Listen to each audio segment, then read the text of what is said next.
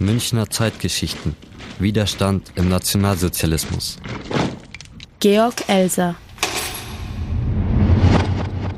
Attentat auf die traditionelle Führerkundgebung im historischen Bürgerbräukeller.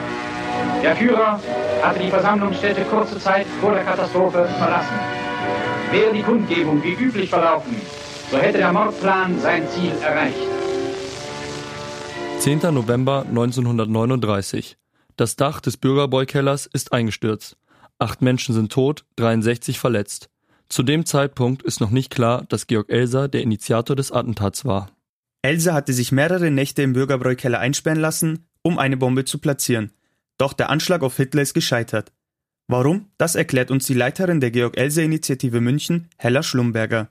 Der Elsa hat keinen Fehler gemacht. Und was der Grund war, dass Hitler früher angefangen hat zu reden und früher aufgehört hat, das war, dass in München Nebel war.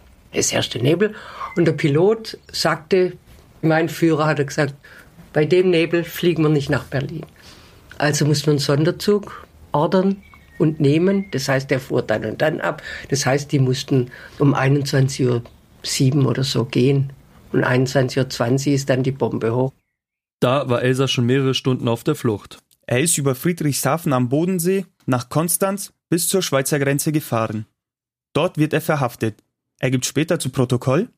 Wenn ich gefragt werde, was mein erster Gedanke in diesem Augenblick war, so muss ich zugeben, dass ich mich im ersten Augenblick über mich selbst und mein Leichtsinn geärgert habe. Ich dachte, wäre ich doch nicht einfach so darauf zugelaufen, sondern hätte ich doch wenigstens zuerst genau Umschau gehalten, ehe ich auf die Grenze zuging. Die Beißzange, die bei mir gefunden wurde, hatte ich mit voller Absicht zu mir gesteckt, um etwaige Stacheldrahthindernisse an der Grenze durchschneiden zu können. Nach seiner Festnahme am 8. November 1939 wird Georg Elser sechs Tage lang in München verhört und gefoltert. In der Nacht vom 14. auf 15. November am Wittelsbacher Palais, da ist jetzt die Bayerische Landesbank-Ecke, Türkenbriener Straße, hat er gestanden. Dass es allein war, weil der eine hat gesagt, das kann ja nur in der Säule gewesen sein. Es war eine tragende Säule, deshalb ist das Dach eingebrochen. Ne? Der muss gekniet haben. Und dann haben die eben gesagt, Hosen runter, ne? Zeigen Sie mal Ihre Knie. Georg Elsers Knie sind geschwollen. Kurz darauf gesteht er die Tat. Als Motiv gibt er an, ich wollte ja auch durch meine Tat ein noch größeres Blutvergießen verhindern. Seinem Bruder Leonhard sagt er, ich habe den Krieg verhindern wollen. Nach seinem Geständnis wird Georg Elser zunächst ins KZ Sachsenhausen und ab 1945 ins KZ Dachau eingeliefert, in dem er unter besonderen Umständen gefangen ist erzählt Hella Schlumberger. Die totale Isolationshaft. Keine Briefe, kein Besuch, nix.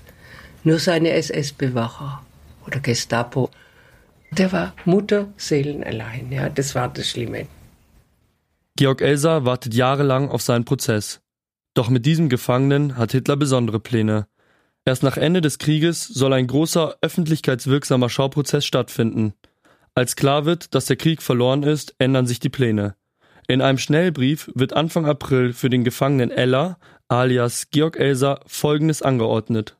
Bei einem der nächsten Terrorangriffe auf München bzw. auf die Umgebung von Dachau ist angeblich Ella tödlich verunglückt. Ich bitte zu diesem Zweck Ella in absolut unauffälliger Weise nach Eintritt solcher Situation zu liquidieren. Franz Lechner ist damals Aufseher im Konzentrationslager Dachau. Er hat Elsa zu Beginn seiner Haft in seine Zelle gebracht und hat auch am 9. April 1945 seine Hinrichtung miterlebt. Die Amerikaner hatten die Stadt Ingolstadt eingenommen und da war es aus der Sicht der Lagerleitung höchste Zeit, Elsa aus dem Weg zu räumen.